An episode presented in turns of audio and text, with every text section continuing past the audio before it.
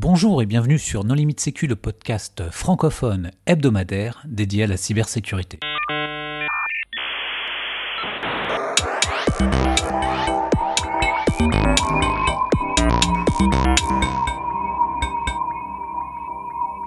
Alors aujourd'hui, il y a un épisode un peu particulier puisque je suis à Zurich chez Zurich pour parler d'assurance cyber avec nos deux invités, Vivien Bilquez. Bonjour Vivien. Bonjour Nicolas. Et Hugo Marie. Bonjour. Bonjour Nicolas.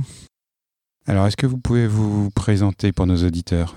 Alors, euh, donc Vivien Bilquez, je suis Global Head of Cyber pour euh, Zurich euh, et basé euh, à Zurich, en Suisse. Bonjour à tous, euh, donc Hugo Marie, je suis souscripteur cyber euh, chez Zurich et ravi d'être euh, dans le podcast. Oui, alors il faut préciser que Zurich est une euh, compagnie d'assurance et donc euh, est-ce que vous pouvez nous présenter un petit peu le marché de l'assurance euh, cyber euh, aujourd'hui? Oui, merci. Alors, euh, effectivement, bonne question pour situer un peu pour, les, pour la plupart des gens qui nous écoutent.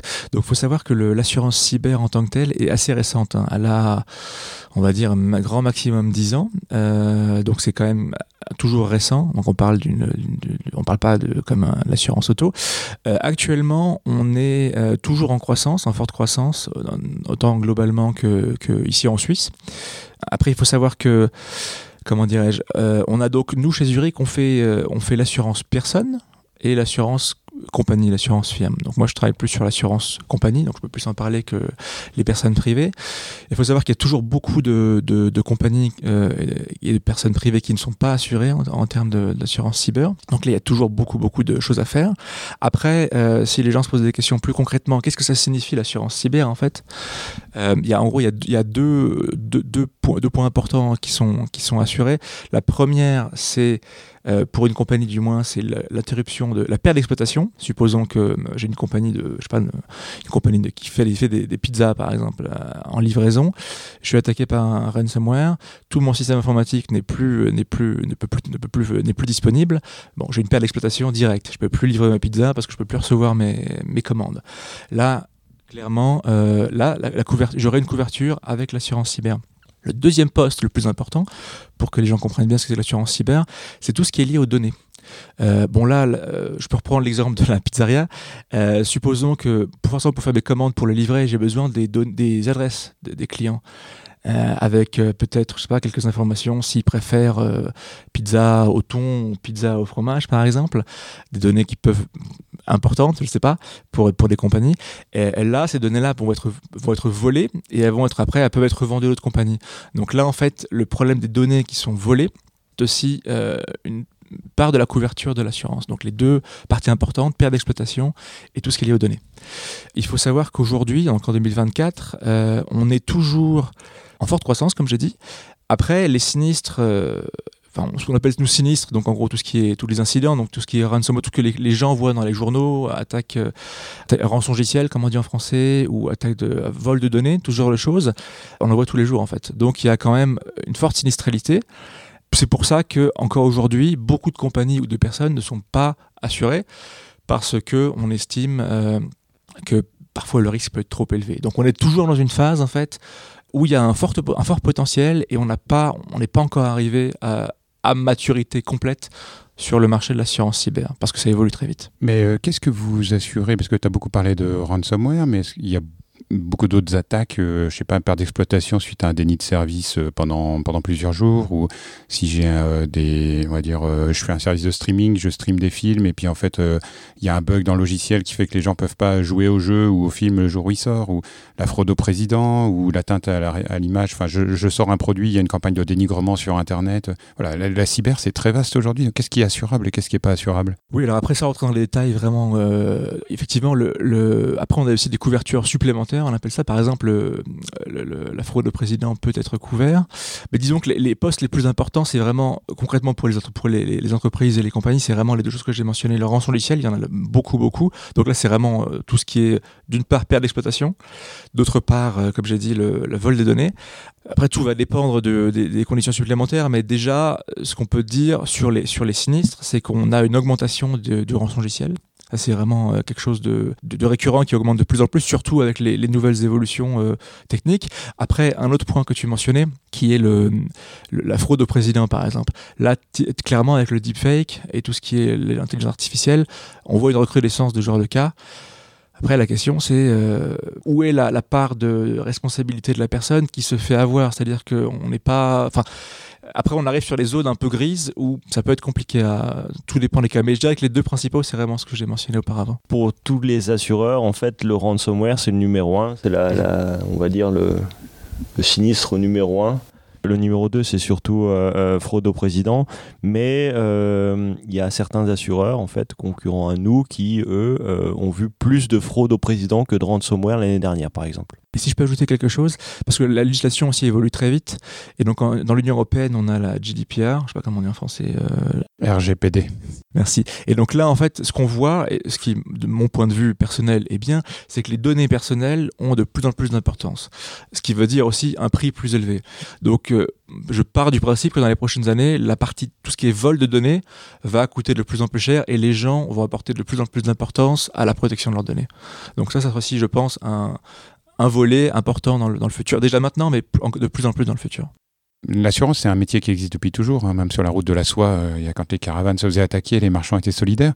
Euh, qu'est-ce qu'il y a comme euh, changement Qu'est-ce que le cyber a de différent de, des, assurances auto, des, trucs traditionnels, quoi, des dégâts des eaux hein? Je verrais deux changements. Alors, du point de vue de, de l'assureur, la, chose un peu particulière, c'est comme c'est la première chose, c'est qu'on a c'est un risque qui, est nouveau, le risque cyber. Contrairement au vol dont tu parlais auparavant sur la route de la soie, bon, le vol, on peut plus ou moins bien le modéliser. Le cyber, c'est un risque qui est créé par l'homme, en fait. C'est les, les hackers, c'est les gens qui. Les techniques évoluent très vite. Et donc, pour nous, en tant qu'assureur, c'est très compliqué de modéliser, de comprendre le risque, en fait. Savoir, de pouvoir prédire la survenance, enfin la fréquence et, la, sévérité, donc le, coût en fait du risque, c'est quelque chose qui est très compliqué. Euh, surtout quand on a par exemple des, États, euh, des, acteurs dépendants de certains États, comme par exemple la Russie actuellement ou la Corée du Nord, où on sait qu'il y a des, à côté des fermatrolles, il y a aussi des, hackers qui travaillent pour l'État. Donc ça, ça, ajoute encore plus de complexité au milieu. Donc c'est vraiment quelque chose de très, une zone grise. Et donc en tant qu'assureur, c'est très compliqué de, savoir combien ça va coûter et combien de sinistres on va avoir. C'est la première chose. La deuxième chose, c'est que euh, contrairement à une assurance auto où on a la voiture, on sait qu'il y aura une collision ou alors un risque RC. Le cyber, euh, les risques, le risque, l'utilisation cyber évolue en fait. Il y a de nouveaux services qui apparaissent, ce qui fait qu'il y a aussi des besoins nouveaux qui vont apparaître. Et donc ça, on est amené très rapidement à adapter nos polices d'assurance pour plus, pour avoir plus ou des choses différentes. Donc c'est beaucoup plus dynamique. Euh, ce que peut-être ne verra pas le, client. Du côté client, après, ce que je dirais moi, c'est que le client ne pas forcément comprendre pourquoi on peut lui refuser l'assurance, par exemple. Parce que lui, supposons qu'il veut quelque chose, et je pense que ça peut être pour lui un peu compliqué de savoir, bah, ok, moi, l'assurance auto, je, l'aurai, l'assurance auto, mais euh, la cyber, on peut être amené à être refusé parce qu'on ne remplit pas les critères de risque. Ça, c'est peut-être la partie un peu, un peu spéciale. Et du coup, euh, on a euh, un marché aujourd'hui au niveau des assurances qui passe d'un hard market à un soft market. Donc, ça veut dire quoi? Ça veut dire que on assure plus que ce qu'on assurait avant. Euh, Hugo, tu pourras nous, confirmer et nous donner un petit peu plus d'informations par rapport à, ça au niveau des industries. Euh, mais on a toujours un problème d'assurabilité qui demeure, puisque d'une manière générale, pour tous les assureurs, il y a presque 50% des clients qui ne peuvent pas avoir d'assurance aujourd'hui, cyber, parce qu'ils n'ont pas euh, le niveau de maturité euh, minimal pour pouvoir être assurés. Alors ça, c'est un sujet extrêmement intéressant. Euh, comment vous mesurez le niveau de maturité d'une organisation? Parce qu'il y a plein de référentiels, aussi bien français, enfin les 42 commandements de l'ANSI, que des référentiels internationaux. Il y a des normes ISO, il y a des certifications externes, il y a des agences de notation. Qu'est-ce qui fait foi pour mesurer le taux de maturité d'un client? Peut-être rapidement, juste sur, le, sur la question d'un point de vue euh, concret assurantiel. Actuellement, euh, dans le marché de l'assurance, que ce soit en Suisse, en France, aux États-Unis, partout, on travaille à partir de formulaires en fait. C'est-à-dire que chaque, euh, chaque assureur, chaque courtier en assurance a son formulaire. Après, il y a plus ou les questions sont plus ou moins les mêmes bien sûr, mais chaque euh, acteur a des spécificités euh, sur des formulaires de taille différente, avec des questions sur différents domaines de, de, la, de la sécurité cyber du, du client. Et à baser là-dessus, on, peut se faire une, idée en fait générale, euh, plus ou moins détaillée, du niveau de maturité du, client. Après, c'est clair que c'est pas c'est pas satisfaisant dans la mesure où c'est une, partie moins pas, pas, très importante de de la sécurité cyber du client. Mais après, d'un point de vue pragmatique, on peut pas non plus passer des journées entières euh, chez, les, dans, les, dans, les, dans les départements IT. Donc pour le moment, c'est toujours à base de formulaires. Mais ce qui est intéressant, c'est de savoir d'où viennent les questions. C'est-à-dire, est-ce que les assureurs se sont bien d'accord entre eux ou est-ce que ça vient, on va dire, d'un de référentiel, je pense au NIST, je pense, tous les organismes aujourd'hui essayent de, donner des critères de sécurité. Effectivement, alors on travaille beaucoup sur la base du NIST. Le NIST est, du moins chez Zurich et chez d'autres compagnies, le NIST reste une, une référence. Après, il y, a quand même plus ou moins un standard de marché. Chaque assureur aura des questions. Euh, typiquement, euh, par exemple, Logbit. Euh, après, la, après, après la surveillance de Logbit, dans certains formulaires, ils ont posé des questions concrètes sur Logbit. Donc ça évolue quand même en, fonction des menaces. Mais oui, NIST reste le, la, la base primaire et après au fur et à mesure même en fonction c'est aussi bête mais en fonction de la sinistralité que l'assureur a vue il peut rajouter des questions. Par exemple on peut on peut je donne un exemple vraiment tout bête. Euh, la, MFA donc le, le, comment dire en français le l'authentification multifactorielle merci. Euh, bon il y a quelques années c'était voilà c'était le BABA après euh, après on s'est dit on a regardé mais on s'est dit ok MFA c'est bien mais on veut MFA plus concrètement plus détaillé aussi pour les les comptes privilégiés. Bon au fur et à mesure, euh, les, questions deviennent plus détaillées. Et, après, le risque, par contre, c'est d'arriver à des formulaires de, je sais pas, plusieurs centaines de pages. En, fait, c'est ça le vrai problème, c'est qu'aujourd'hui, on a en fait la fatigue des formulaires euh, par les clients. Les clients sont fatigués de répondre à des questions, euh, à des questionnaires d'audit. Alors du coup, à ça, on a essayé d'y répondre. parce que d'un côté, ben, on aimerait avoir le plus d'informations possible sur la maturité d'un client, et puis de l'autre, ben, on, a, on a le client qu'on a marre de répondre. Euh, alors il y a plusieurs façons d'éviter le questionnaire. La première, c'est de venir avec une certification type euh, ISO 27001 ou SOC 2. Euh, la deuxième, c'est si on a déjà nous l'information présente chez Zurich qu'on peut réutiliser, c'est une information qu'on aurait eue par avant ou, ou avec notre notre entité de, euh, de, service Zurich Resilience Solution. Ou alors, euh, finalement, ce qu'on s'est dit, c'est est-ce qu'on ne peut pas réduire en fait le nombre de questions à juste l'essentiel? Alors là, c'est une vaste euh, question hein, en elle-même, un vaste projet, parce que finalement, est-ce qu'on peut réduire finalement, je ne sais pas, 900 questions en 30 questions?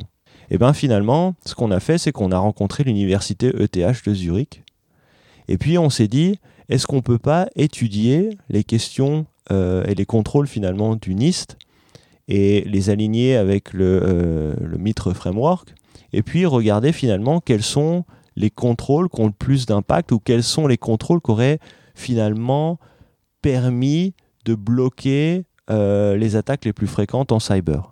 Et donc on a une étudiante qui, qui nous a aidés avec un professeur et on a, euh, pour les SMI, par exemple, pour les, les, petites et moyennes entreprises, on a réduit ça à 10 questions seulement.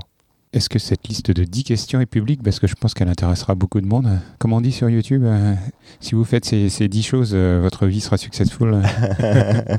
alors, alors oui, alors on a publié récemment un article sur cela, que je ne sais pas si on peut mettre un lien quelque part ou autre, mais euh, si vous cherchez en tout cas Zurich avec ETH et, et, SMI, vous aurez les 10 contrôles qui permettent de réduire en tout cas le risque. Alors pourquoi on a fait ça? Tout simplement parce que les PME, quand elles sont face à un risque cyber, elles sont perdues aujourd'hui. Il y a tellement de choses à mettre en place, tellement de contrôles, ils connaissent rien, ils ont besoin d'être supportés. Donc on s'est dit, essayons de, réduire, de simplifier finalement euh, les mesures à mettre en place. Et donc on est venu avec ces, 10 contrôles. Et euh, si la compagnie ne peut pas être assurable, parce que, parce que même si c'est 10 contrôles, ben c'est 10 contrôles qu'elle n'arrive pas à, mettre en place, eh bien euh, euh, maintenant Zurich s'est transformé. Donc on était une compagnie d'assurance, maintenant on est une compagnie d'assurance et de services où on propose finalement des, des services de prévention pour aider finalement les clients à devenir matures et ça leur permet finalement d'atteindre l'assurabilité et donc à la fin on propose l'assurance. Donc au, finalement le produit d'assurance aujourd'hui c'est un produit d'assurance qui comprend une partie de services de prévention. Vous faites ça en interne ou vous passez par un réseau de prestataires? Parce qu'en France, je pense qu'il y a Expert Cyber, Cybermalveillance, etc., qui sont des prestataires plus ou moins agréés. Alors en fait, c'est une approche mixte. La plupart des, des, services euh, qu'on preste euh, est faite par, euh, par des ingénieurs Zurich qui sont présents au niveau mondial, mais on est aidé pour des choses qui sont très pointues et très techniques par des, des prestataires externes. Vous recommandez ces prestataires en frontal aux clients ou c'est des prestataires que vous prenez en supplément dans vos équipes on recommande à, nos clients euh, un certain nombre de services. Donc il y a, tout un catalogue et, en fonction du catalogue, en fonction de ce qu'il choisit, en fait, euh, on lui dira voilà, ce service-là, il est presté par Zurich directement ou ce service-là, il est presté par, notre partenaire. Alors aux États-Unis, on avait, euh, on avait ce partenaire qui s'appelle Speartip, qui est aujourd'hui maintenant Zurich. Il y a quelque chose dont on devrait parler, puisqu'on n'est pas très loin du lac de Zurich, c'est les signes et en particulier les signes noirs. Qu'est-ce qui se passe si demain, on va dire, il y a un incident informatique majeur? Parce qu'entre le, cloud ou les systèmes d'exploitation mobile, où il y a une convergence aujourd'hui, euh, je ne sais plus quel pourcentage du, trafic Internet passe par des CDN aujourd'hui, mais si un CDN majeur tombe, c'est la moitié de l'Internet qui s'éteint. Comment vous gérez ce risque systémique? Non, c'est vraiment la grande question, c'est le grand point d'interrogation en fait sur le marché.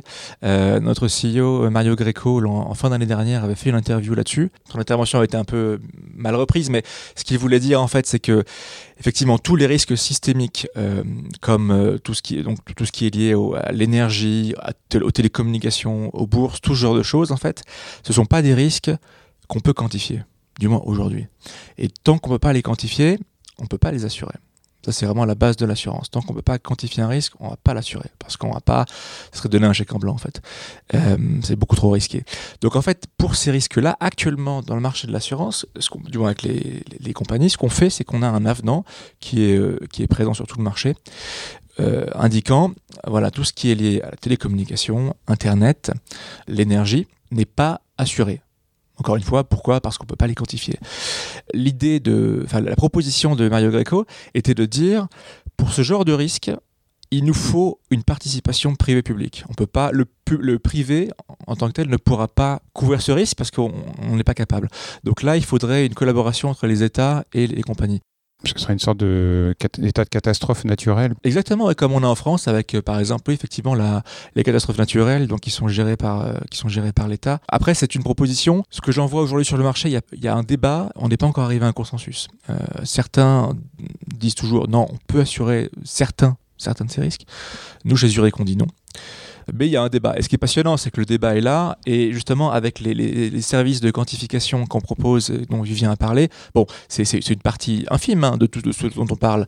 Mais on travaille dessus. On, essaye vraiment de, pouvoir quantifier au mieux. Après, il y a encore beaucoup de potentiel. Il y a encore beaucoup de chemin à faire. On doit, on doit quantifier le risque cyber. C'est ce qu'on ce qu'on n'arrivait pas à faire jusqu'à aujourd'hui. C'est que euh, c'était plutôt un risque qualitatif. C'était. Euh, un risque qui est euh, possible, qui est critique, et finalement on arrive au niveau d'un board d'une entreprise en disant bah voilà votre risque cyber il, est haut. Et donc qu'est-ce que ça veut dire? Bah, Ça veut tout dire et rien dire. Alors c'est pour ça que maintenant bah, l'idée c'est de transformer ce risque qualitatif dans une exposition financière avec un, avec un chiffre et, dire au, finalement euh, au client bah, votre risque pour un ransomware c'est de 100 millions par exemple et puis voir euh, qu'est-ce qu'on pourrait mettre en place pour réduire finalement ce risque-là.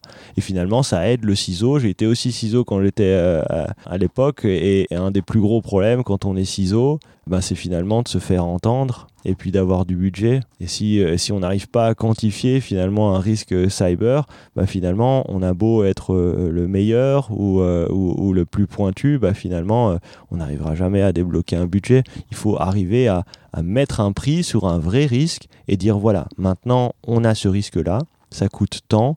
Si on implémente cette mesure ou, cette autre mesure, ça va coûter peut-être 10 000, mais avec 10 000 d'investissement, je vais réduire en fait mon risque peut-être de 1 ou 2 millions. Et comment vous faites pour quantifier le risque cyber? Est-ce que vous regardez la, date de dernière mise à jour des Windows? Est-ce que vous utilisez des agences de notation? Est-ce que vous, passez des scans de vulnérabilité? Enfin, Vous demandez un rapport de, scan ou Quelles sont les techniques utilisées pour mesurer le risque? Alors, on utilise une, euh, une euh, méthodologie qui est propre à Zurich. Alors, elle est basée évidemment sur, euh, une, méthodologie connue qui s'appelle la, la, FAIR, F-A-I-R. Euh, et euh, on utilise évidemment euh, un algorithme qui étudie la sévérité des attaques, la fréquence des attaques et ce qu'on appelle le Cyber Threat Intelligence. Alors le problème avec le Cyber Threat Intelligence, c'est que bah, finalement, c'est des sources qui sont externes, qui sont pas forcément, pas à chaque fois fiables. Donc c'est très difficile pour nous de se baser sur ça. Alors on s'est dit, est-ce qu'on ne pourrait pas le baser sur, sur ce qu'on connaît sur la sinistralité? Et donc, du coup, on étudie beaucoup, en fait, ce qu'on appelle les claims chez nous, donc les, sinistres. Et euh, on a finalement une vue euh, vraiment factuelle sur combien ça coûte pour une industrie euh, particulière, pour un client particulier. Et on peut utiliser finalement ces benchmarks-là pour quantifier le risque cyber. Et du coup, c'est quoi l'intérêt pour vous de faire cette quantification? Quel, est l'objectif final? Alors l'objectif, euh, il est double. Le premier, euh, le premier objectif, euh, finalement, c'est d'aider le risk manager, parce que le risk manager, c'est notre interlocuteur premier en tant qu'assureur, parce que lui, il doit, il doit calculer finalement combien il doit couvrir en termes d'assurance.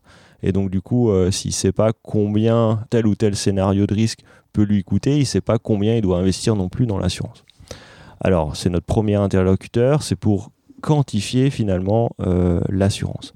Ensuite, euh, le deuxième objectif, je dirais, c'est un objectif pour Zurich, parce que finalement, si on arrive à quantifier le risque d'un client, on a une meilleure vue sur la maturité, et puis quelque part, on a aussi un, meilleur, euh, une meilleure confiance aussi en termes de risque, parce que ça peut être un, grave problème financier aussi pour nous. Donc finalement, c'est, je dirais, euh, un win-win pour, euh, pour le client et pour nous pour en complément de ce que euh, vient de dire concernant la quantification, c'est aussi un, un, comment dirais-je, un avantage parce que dans l'assurance cyber, les très grosses compagnies, plusieurs milliards de chiffres d'affaires, elles, ont déjà, elles sont déjà très bien sensibilisées au risque cyber. Elles ont des, des, départements IT spécialisés, des CISO qui travaillent que sur ça, qui rapportent très, très, régulièrement à la hiérarchie supérieure. Donc là, le risque est quand même bien pris en compte. Mais là où il y a du potentiel, il y a, où il y a beaucoup de demandes et pour le moment, elle n'est pas encore euh, épuisée, loin de là, c'est tout ce qui est le, le, le, SMI, donc le middle market, donc toutes les PME en fait et elles, typiquement, elles ont rarement un CISO euh, dédié. Et très souvent, c'est le CFO euh, ou l'autre personne qui, qui s'occupe en fait, qui chapeaute là, tout ce qui est lié à la, à la sécurité euh, cyber. Et sans elles, eux, très souvent, ont besoin en fait d'un chiffre pour, euh, pour quantifier, pour dire alors, alors, alors, patron, voilà, on a besoin de, le risque et le temps, on a donc besoin de temps pour euh, amoindrir ou, euh, du moins régler le problème cyber. Et ça, justement, avec la quantification, c'est un bon moyen aussi, non seulement pour nous en tant qu'assureurs de savoir de pouvoir se préparer, mieux se préparer, mais également pour le, client qui voudrait avoir une assurance en interne au sein de la compagnie de convaincre ses supérieurs d'arriver à demander un produit d'assurance en fait, on aide surtout le, ciseau aussi parce que euh, j'ai été ciseau aussi moi-même et, je pense que c'est un des métiers les plus difficiles parce que euh, ça requiert euh, beaucoup de soft skills en fait. On a tous tendance à penser que c'est un métier qui est, très technique, mais en fait c'est un métier qui est surtout très commercial parce qu'il faut, il faut savoir demander des budgets, avoir des budgets, et, dans la plupart des cas, c'est très très difficile à avoir. Si on n'arrive pas à quantifier le risque cyber, on n'arrive pas à demander un budget. Alors ce qu'on fait, c'est qu'on aide finalement le CISO à quantifier l'exposition, on le supporte, et donc du coup, ben, ça l'aide à débloquer des, budgets, à justifier euh, ses projets, et donc euh, il améliore la maturité de sa compagnie, et puis ben, pour nous, ça, diminue le, finalement le risque aussi de, de sinistre pour ce client. Mais si j'ai bien compris, votre, interlocuteur principal, c'est le risk manager. Donc en fait, le responsable sécurité informatique doit aller voir son risk manager et récupérer une partie du budget euh, qui est dédié à la réduction des risques, on va dire. En général, oui, c'est le risk manager. Néanmoins, euh, quand on fait euh, les analyses de risque, quand on fait un renewal ou quand on fait un onboarding d'un client, on a une discussion directe avec le CISO, mais cela se fait par l'intermédiaire aussi du courtier. Voilà, justement, ce que je voulais dire, c'est que sur le marché de l'assurance, en tant que souscripteur, donc moi qui travaille direct concrètement euh, à vendre les produits, euh, euh, le premier interlocuteur, c'est le courtier, la plupart du temps. C'est lui qui représente en fait l'assuré, enfin le client, pas forcément l'assuré, mais le client, auprès de, différents assureurs qui sont intéressés. Donc déjà, en fait, le courtier fait un, un filtre, en fait, entre nous et le client. Après, ça souvent non, mais après, euh, lorsqu'on est déjà euh, en relation euh, contractuelle avec un, client, là, effectivement, on peut, comme dit Vivien, être en contact avec le CISO de la compagnie ou avec le département IT, tout dépend, et, avoir une discussion en direct. Après, c'est au client, à l'assuré, d'accepter ou pas d'être en relation directe avec l'assureur. Pour nous, bien sûr, c'est un avantage parce qu'on on peut parler beaucoup plus en détail qu'un courtier qui, lui, n'aura pas forcément ni les compétences, ni le temps, ni l'envie d'ailleurs de parler de ce genre de choses. Comment ça se passe dans la vie d'un contrat? Parce qu'il euh, y a la, signature du contrat, enfin la négociation, l'audit initial, mais après, il y a une phase, on va dire, où il peut y avoir un incident, par exemple. Euh, le client, il fait quoi dans ces cas-là? Il, appelle son courtier, il appelle la police. Euh, c'est quoi votre rôle au moment de l'incident? Alors juste sur le contrat, donc le contrat d'assurance, ça dure un an. Euh, après, c'est renouvelé chaque année si le client le décide. Et dans le cas de, la survenance d'un sinistre, donc supposons qu'il y a, alors on va dire un, rançongiciel pardon, qui arrive, la compagnie, euh, on vole les données de la compagnie, elles sont cryptées, la compagnie ne peut plus euh, produire parce qu'elle a plus, elle a plus rien. Le plus tôt l'incident est, est découvert, le mieux c'est parce que parfois le plus on attend, le, le, plus grave ça va être. Donc l'optimal, c'est dès le moment où le client s'aperçoit qu'il y a un problème, il contacte donc forcément son courtier pour le dire voilà. Et, là, à ce moment-là, euh, ils vont être en contact avec l'assureur, donc dans notre cas Zurich.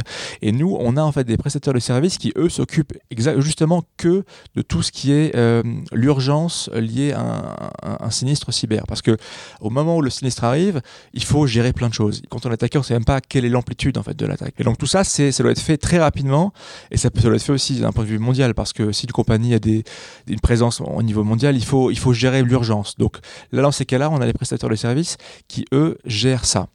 Ah, ça peut durer quelques jours parce que c'est pas toujours facile de, voir un peu l'étendue des dégâts. Mais le plus tôt c'est, le mieux c'est. Après, dans un second temps, une fois que on a établi euh, les dégâts, rap, un rapport a été fait des dégâts commis par l'assureur, là, le département sinistre pas ça, sonne pas forcément très bien, mais ce sont les gens chez les assureurs qui travaillent justement sur, sur, sur les sinistres, vont, vont être amenés en contact avec le client et le courtier pour dire voilà bon maintenant on sait quelles sont l'étendue des dégâts euh, on sait d'où ça vient euh, on sait voilà quelle est la couverture touchée. Et là après ça va être une négociation euh, une discussion entre l'assuré et le courtier d'un côté et l'assureur de l'autre pour déjà définir très concrètement de combien d'argent on parle parce que quand on parle de perte d'exploitation, par exemple, chaque compagnie a des coûts différents. Coûts divers selon les compagnies, euh, les salaires horaires, toujours les choses. Donc là, c'est vraiment, on rentre vraiment en détail dans le, la compagnie, en fait. Donc il faut vraiment apporter beaucoup d'informations. Et à la fin, on va arriver à un montant. On va, on va pouvoir dire si effectivement, oui ou non, c'est couvert. Et après, le sinistre va, va, va, être payé. Dans le cas extrême du rançongiciel, donc du ransomware, il faut savoir que c'est vraiment euh, ultima ratio, c'est vraiment le paiement dans le cas d'un rançon c'est vraiment le dernier moyen qu'on a. On va jamais dire à un assureur, ok, vous avez été victime d'un rançon logiciel, payez tout de suite. Non, non, non. C'est vraiment l'assuré, le client qui décide. Et nous, on a vraiment un, point, un point, fort à dire que c'est le paiement d'une rançon. C'est vraiment le dernier moyen euh, possible. Donc après, c'est au client de voir. Et nous, on paiera uniquement quand la compagnie aura payé. C'est-à-dire que nous, on, arrivera à la fin, en fait. On va rembourser le, client, mais on ne paiera pas directement aux personnes qui ont, fait la rançon. C'est clair qu'il faut surtout pas payer la rançon euh, et, on recommande aux clients, même ceux qui veulent payer la rançon, de ne pas payer la rançon. C'est pour ça qu'il faut, euh, faut déjà tester en fait euh, si, si, jamais il y a un ransomware, est-ce que, est que les clients sont prêts? Parce que s'ils sont pas prêts, bah là évidemment le réflexe c'est de, payer une rançon et il faut surtout pas payer la rançon.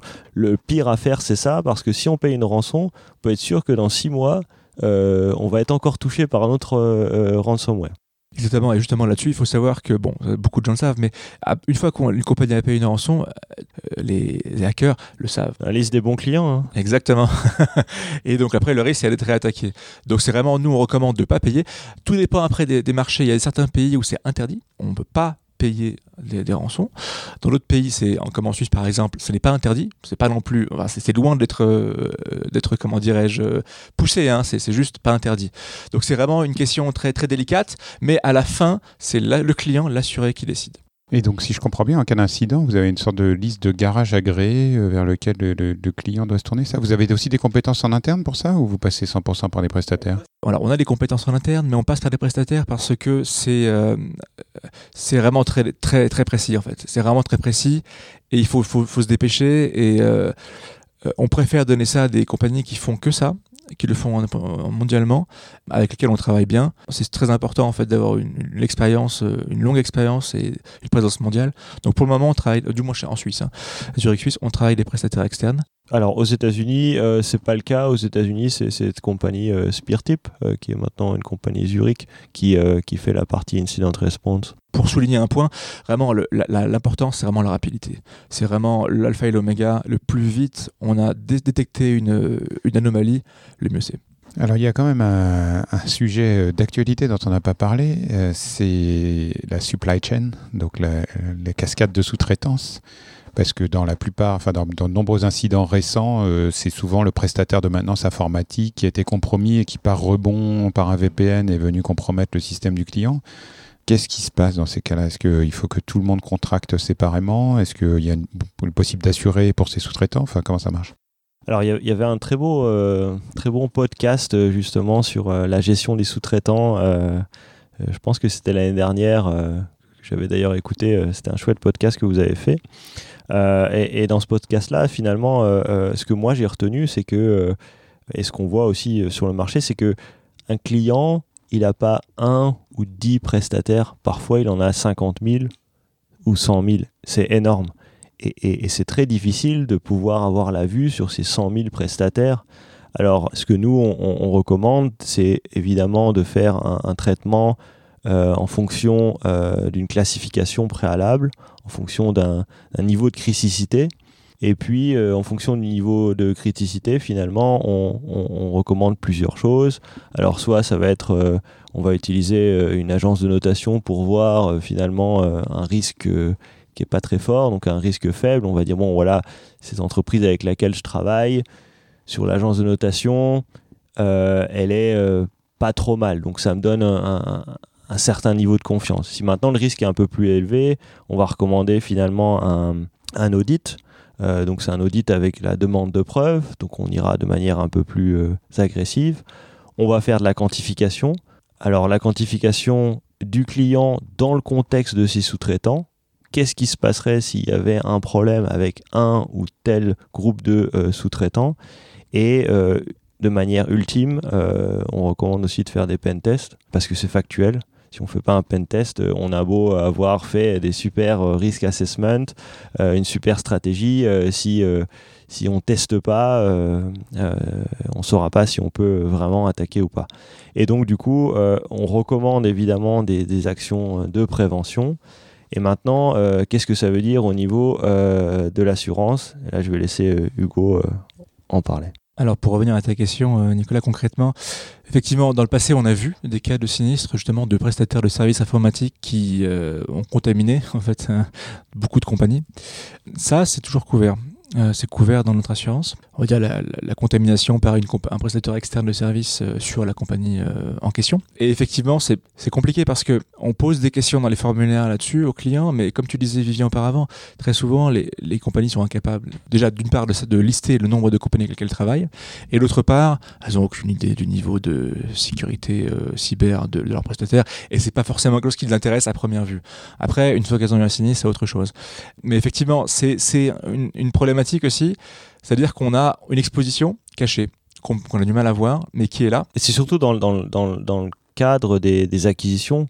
Imaginons un, client qui a fait une acquisition d'une autre compagnie. Alors, est-ce qu'ils ont pris en compte les critères de sécurité dans l'acquisition? Bah, Ça, c'est ce qu'on va essayer de regarder. Ça, c'est vraiment une des questions les plus importantes pour nous, pour, les gros clients. Effectivement, typiquement, moi, si je reçois une, offre de, une demande, pardon, un appel d'offre pour un client où je vois la compagnie est connue euh, pour euh, les acquisitions euh, récentes, je vais ticker un peu différemment que si je sais que la compagnie est stable et qu'il n'y a pas d'achat d'autres compagnies en externe. Surtout si le, le réseau euh, il sera plus ségrégé et puis que ben, ça sera. Mais après, il faut être réaliste. Hein. Sur le marché euh, des SMI, donc du, des PME, la thématique est là, on peut pas la régler. Euh, le, le, risque restera toujours ici. Parce que les, les PME ne peuvent pas, enfin, peuvent pas tout avoir en interne, c'est impossible. Donc elles font appel à des, à des prestataires externes et le risque, il est là. C'est pour ça que le plus important, en tout cas pour nous, ce qu'on recommande, c'est vraiment le faire en amont, c'est vraiment surveiller aussi la relation qu'on a avec un, un sous-traitant. Euh, mais c'est vraiment, euh, c'est vraiment avoir une vue finalement sur, euh, sur les flux de données. Est-ce qu'une cartographie des flux existe? Ça, c'est une question qu'on a souvent avec des clients. Et ben, au final, il y a très peu de clients qui ont une cartographie des flux à jour présente dans l'entreprise. Oui, parce que l'argent n'achète pas tout. Hein? Dans le cas des, incendies, on dit que la moitié des entreprises qui ont un incendie ne redémarrent pas, même si l'assurance a payé. Derrière, c'est impossible de repartir si on n'a plus les, plans, si on n'a plus les machines. Enfin, il vaut mieux travailler en amont plutôt que d'attendre l'accident et de dire qu'on sera remboursé. Quoi.